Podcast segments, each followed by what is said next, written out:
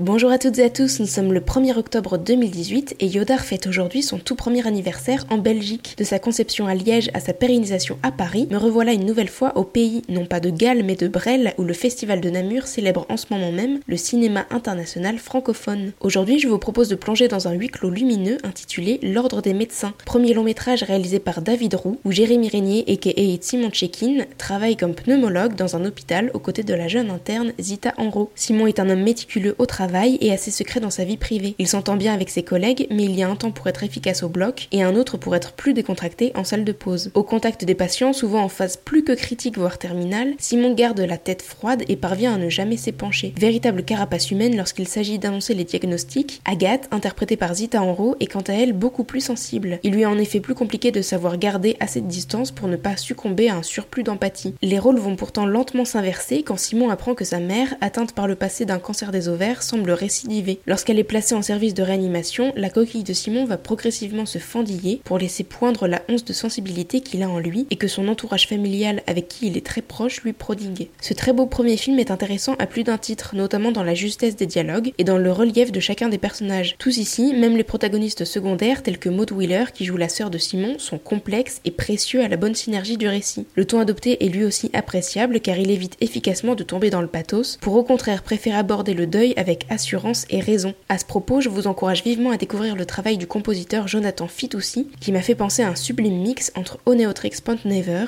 Superpose et Philippe Glass. Je vous laisse à présent en compagnie d'une partie de l'équipe du film. Bonjour à tous les deux, David Roux et Zita Enro. Vous présentez L'Ordre des médecins, qui est ton premier long métrage, David, puisque tu as fait avant en tant que scénariste et réalisateur deux cours, Leur jeunesse en 2012 et Répétition en 2015, qui n'avaient rien à voir avec ce long qui est en partie autobiographique. Est-ce que tu peux nous parler de la jeunesse de ce projet euh, Oui, c'est effectivement mon premier long. Ça n'a rien à voir avec les deux précédents courts-métrages, encore que. Ben, ce premier long, comme souvent, est assez autobiographique. Euh, moi, je viens d'une famille de médecins. J'ai entrepris ce film après la mort de ma mère, dans des circonstances qui sont assez similaires à celles que décrit le, film. J'ai beaucoup tourné autour du pot avant d'admettre que euh, le, film avait pour sujet ce lien entre un fils médecin et sa mère malade. Je me suis beaucoup dit que c'était un film sur l'hôpital d'abord, qui a beaucoup pris euh, dans les premières versions du scénario un aspect très chronique. Et en fait, je crois qu'aujourd'hui, le film est vraiment devenu plutôt un film sur la famille qu'un film sur l'hôpital un film sur la famille qui se passe dans un hôpital, mais d'abord un film sur la famille, je crois. Et on peut peut-être aussi rajouter que c'est une sorte de huis clos, même si on s'échappe très furtivement euh, de cet hôpital, que tu filmes d'ailleurs de façon générale dans l'intimité des, des, chambres, mais aussi les entrailles. Il y a beaucoup de plans dans les couloirs, et j'ai l'impression que c'était aussi la métaphore d'une maladie qui se propage. Est-ce que c'est une bonne lecture ou c'est une des potentielles lectures? Oui, c'est complètement une des potentielles lectures. Moi, j'étais très frappé. Je suis fils de médecin. Mes deux parents euh, travaillaient à l'hôpital quand j'allais euh, à l'hôpital quand j'étais môme, c'était pour aller voir euh, mes parents sur leur lieu de travail. J'étais impressionné par le gigantisme de, la taille absolument folle de ces bâtiments. Et puis, euh, moi, c'était toujours une des visites assez joyeuses qu'on allait faire là-bas. Évidemment, plus tard, c'est devenu dramatique un endroit dramatique comme ça l'est pour tout le monde, mais j'avais d'abord l'impression que c'était un monde que j'avais appris à connaître intimement très jeune et qui était un monde où justement il y avait euh, des strates, des, on, passait toujours par des chemins qui n'étaient pas empruntés par euh, le public. Voilà, donc je, savais que l'hôpital était un monde à part entière avec, oui, euh, des sortes de hiérarchie sociale, des endroits un peu interlopes, voilà, les sous-sols qu'on connaît assez peu. Moi, pour moi, les sous-sols, c'était, oui, c'était deux choses. Il y avait un truc très organisé organique là-dedans, dans ces espèces de, de réseaux euh, souterrains, un peu comme effectivement l'intérieur d'un corps. Et puis les déambulations du personnage de Simon, le, personnage principal joué par Jérémy Régnier, ces déambulations-là dans les entrailles de l'hôpital, c'était pour moi euh, un peu comme une plongée dans son monde intérieur. Elle rythme le film un peu comme euh, quelque chose qui nous permet de peut-être de rentrer dans la psychologie de ce personnage sans chercher à expliquer, mais, mais voilà, tout en restant complètement un lieu ancré dans la géographie de, de l'hôpital et la réalité de l'hôpital. Tu parlais aussi de rythmer le quotidien dans cet hôpital. La musique y contribue vraiment, je trouve, avec des, des ritournelles. C'est de la musique de Jonathan Fitt aussi, si je dis pas de bêtises. Il y a aussi une, musique qu'ils écoutaient plus jeunes. Qu'est-ce que, qu'est-ce que tu peux en dire de, ce choix-là? Il y, a, il y, a, plein de choses très très autobiographiques que j'ai convoquées, enfin qui se sont presque imposées d'elles-mêmes dans le film dès lors que j'ai admis que c'était un film à la fois sur mon frère aîné qui est médecin, pneumologue en soins intensifs et, euh, et un film sur la mort de ma mère. Dès lors que j'ai admis ça, il y a plein de choses très autobiographiques qui se sont invitées dans le film. La petite chanson de Colette Magny, par exemple, qu'on entend, bah, je l'ai jamais écoutée quand j'étais enfant, j'ai découverte en, écrivant le film, mais il se trouve que j'ai trouvé à ce moment-là qu'elle correspondait très bien à, aux besoins que je pouvais avoir dans ce film, d'avoir ce truc qu'on a tous eu de chansons qui, qui évoquent une forme de nostalgie, de mélancolie, etc. Voilà, nous on écoutait plutôt et c'était très joyeux à l'époque. Je me souviens dans la voiture de ma mère qu'on prenait régulièrement pour revenir de week-end euh, à la campagne, on écoutait euh, des chansons yiddish traditionnelles, dont une s'est aussi invitée dans le film un peu plus tard. Elle n'est pas du tout joyeuse, mais bizarrement, euh, on avait ce rapport-là à la musique ou à la culture yiddish qui était euh, côté de la famille de ma mère et qui était euh, toujours partagée entre le rire et les larmes. Nous, on a vécu ça toujours très joyeusement. Je sais que mes potes se foutent de ma gueule en disant mais quelle mm. enfance horrible, t'as dû vivre avec cette musique où tu chiales tout le temps. Mais, mais, mais en fait, non, non, c'était assez, c'était assez joyeux. Et la musique de Jonathan Fitoussi, en fait, comme on avait, voilà, il y a Colette Magny, Mélo Cotton, il y, en a d'autres. Il y avait des musiques euh, comme ça, un peu faciles, des petits, des petites ritournelles euh, qui peuplaient le film, comme ça, qui rythmaient le film. On a pu aller avec euh, Jonathan sur un terrain qui était un peu différent, qui travaille plutôt la couleur mentale du personnage vers des sons qui sont un peu moins, un peu moins faciles. Voilà, et ça a été vraiment, moi qui n'y connais rien en musique, ça a été, ça a été absolument génial de se laisser porter par la créativité de, de Jonathan là-dessus. Pour partager l'affiche aux côtés de Simon, il y a toi, Zita, qui interprète euh, Agathe, une interne. Comment tu as appréhendé ce, rôle-là? Tu retrouvais Jérémy Régnier qui était euh, la dernière fois derrière la caméra dans Carnivore. Qu'est-ce que c'était d'incarner ce, duo-là euh? Alors déjà c'est particulier parce qu'en fait avec David, on, est, on a un peu de la même famille finalement. On a mon frère est marié à ma cousine, donc du coup tout frère médecin, celui ouais. Il est question dans le film. est marié à ma cousine euh, scénariste, mais qui n'a pas écrit le film.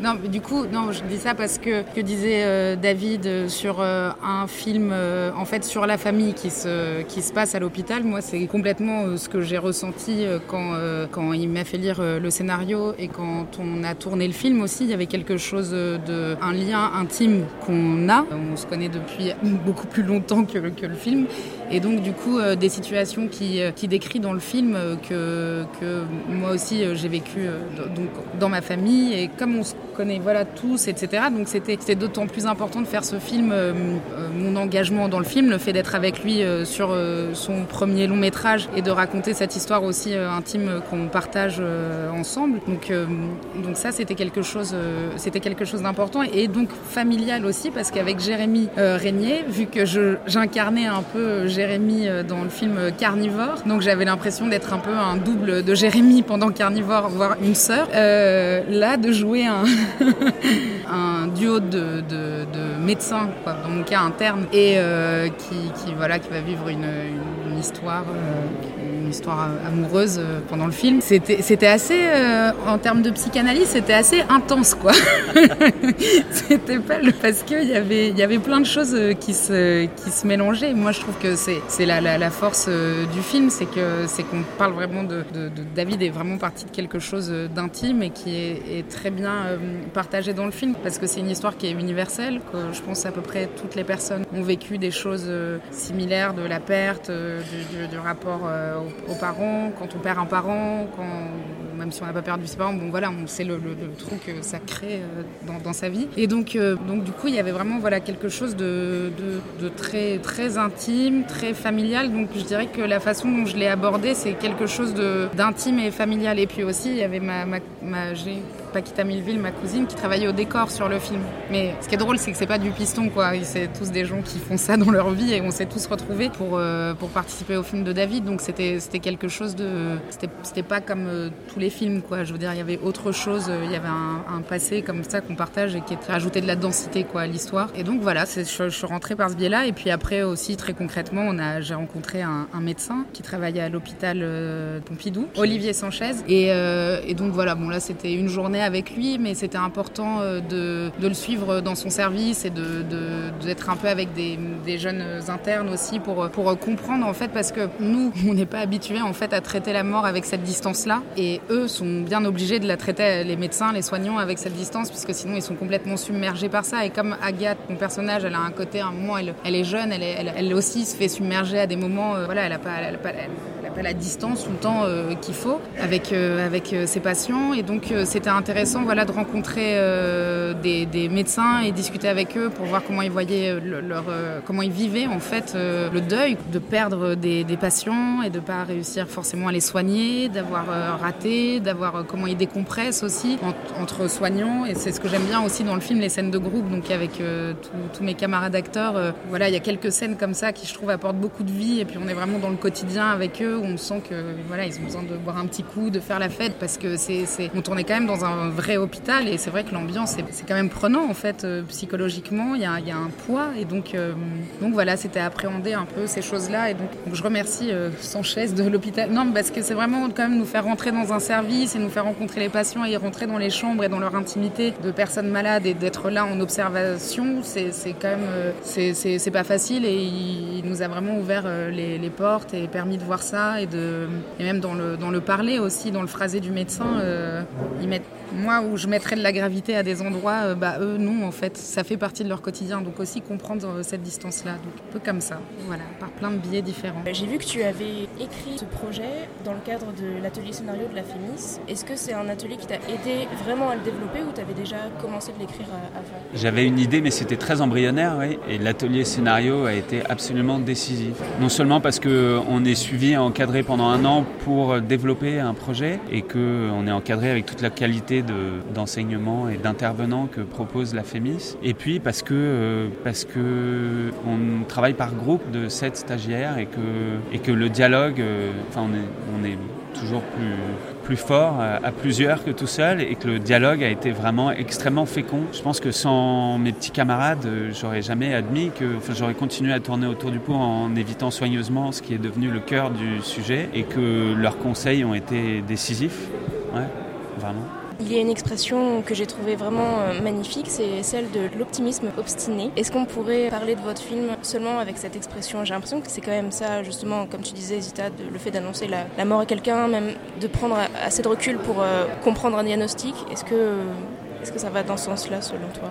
Bah, il y, a plusieurs questions dans ta question. Euh, je pense que effectivement, ce rapport à la mort est pour les médecins, il est décisif. Le personnage d'Agathe est pile à ce moment-là où elle fait ce dernier apprentissage qui n'est pas du tout un apprentissage encyclopédique, mais au contraire quelque chose de très intime. Tous les médecins sont passés par là. C'est le moment où ils se sont trop attachés à un malade et en fait ils ne peuvent rien y faire. Et euh, elle va apprendre, enfin son personnage va apprendre à, rectifier la bonne distance. Ce, moment-là, pour euh, le personnage de Simon, est, déjà loin, il est peut-être même un peu trop loin. Et donc lui va, mais sur un terrain beaucoup plus intime, le terrain familial, va euh, devoir refaire un petit peu du chemin euh, inverse. Cette distance, elle est pour les médecins, elle est à la fois euh, absolument nécessaire pour prendre les bonnes décisions, pour rester lucide, et puis, et puis évidemment, en tant qu'homme, en tant que fils, en tant que mm. femme, enfin, évidemment, cette distance n'est pas du tout la même. Je m'éloigne un petit peu de, de l'optimisme obstiné, mais en vrai, euh, pour moi, euh, l'optimisme, euh, il commence quand on a admis que, que la mort faisait absolument partie de la vie et que s'aveugler et se raconter que ça n'en fait pas partie et ne jamais l'accueillir naturellement, c'est de la pure, enfin c'est de la connerie, puis c'est voué, voué à l'échec. Donc euh, oui, euh, si, le film dit ça, dit, enfin dit quelque chose, c'est peut-être qu'il euh, faut faire face à cette réalité qui est la mort et qu'on peut le faire pas forcément dans la joie, mais au moins apprendre, vivre avec, c'est très possible et que alors, mais là encore, c'est La réalité, c'est ma vie personnelle qui s'est invitée dans le film, c'est que ma mère avait ce truc-là extrêmement fort. Elle nous a, tout comme le personnage de Mathilde dans le film, qui est très lumineuse, elle nous a beaucoup aidés mes, frères et moi, euh, toute notre famille, on a un sens très élargi de la famille en plus, elle nous a beaucoup aidé à accepter euh, l'imminence de sa propre mort et, euh, et, la suite. Le résultat, il est là, c'est que moi j'avais toujours rêvé de faire du cinéma et que bah, c'est de sa mort que j'ai réussi à faire un film. Quoi. Euh, c'est l'idée toute bête qu'on arrive quand même à faire des choses à partir de moments aussi euh, douloureux et, aussi inévitables en, même temps. Donc euh, voilà, l'optimisme, c'est ça, c'est peut-être de, se dire qu'il est toujours possible de, continuer même après des, des épreuves pareilles propose qu'on conclue sur ces mots. mais oui. Moi, je voudrais dire quelque chose. Ah pardon. Non, mais je voudrais dire, non, mais que c'est c'est euh, un film euh, qui est très lumineux malgré euh, en gros le sujet comme ça sur le papier. Mais c'est aussi peut-être le fait de traiter la mort pas d'une façon grave. C'est pas surligné vu que dans, chez les médecins il y a une distance, etc. Donc il y a une espèce de distance, mais qui rend le film très lumineux, je trouve. Euh, euh, en termes de lumière aussi, il y a quelque chose où euh, on a tourné pendant la canicule. Mais du coup, ça, sert le film puisqu'on est dans une lumière qui est chaude et on n'est pas dans, dans, quelque chose de, trop froid, trop dur, puisque l'hôpital, c'est quand même un, décor qui est un peu compliqué, quoi, qui, qui, en impose. Et donc, du coup, du coup ouais, donc c'est sur les notes de l'optimisme. Le mot de la fin est déjà long derrière nous, mais non, en fait, je, je voulais faire vraiment quelque chose de, à la fois euh, très simple et très doux et de bienveillant, qui sont des choses qui, ni la simplicité, ni la douceur, ni la bienveillance euh, ne semblent très euh, dans notre époque, mais en fait j'ai l'impression que pour traiter un sujet pareil, c'est ce dont on pouvait avoir besoin. Et d'ailleurs, je, voudrais moi remercier euh, publiquement mes comédiens parce que euh, je leur avais. j'ai traîné, hein, ça fait 15 minutes quoi. Mais non, parce que je leur avais promis à tous que. Enfin, j'avais tenté, quand on s'est rencontrés, de leur dire que moi j'envisageais de faire ce film qui est quand même sur un sujet un peu lourd et triste, que je voulais le faire. Euh, de la façon la plus joyeuse possible. Et je les remercie parce qu'on a réussi ça, on a réussi à rendre le tournage extrêmement joyeux. On a vraiment énormément ri et ça n'aurait certainement pas été le cas s'il m'avait pas vraiment facilité les choses en étant aussi facile et, et, joyeux et, et patient et patient avec un jeune débutant comme moi. Adorable. et si beau. Merci David. Avant de conclure cette deuxième édition spéciale FIF, je vous fais part de la recommandation de David Roux. Bonjour Yodar, je suis David Roux, réalisateur de l'Ordre des médecins. J'ai un conseil pour vous, puisqu'on est ici en Belgique. Je recommande chaudement la lecture de Au dos de nos images de Luc Dardenne, qui a été mon livre de chevet pendant l'écriture de l'Ordre des médecins. Voilà, sur euh, comment le cinéma se travaille, se nourrit au quotidien de mille choses petite et grande, c'est absolument passionnant. Voilà, Yodar, c'est fini pour aujourd'hui. Je vous retrouve demain pour un nouveau podcast en direct du festival.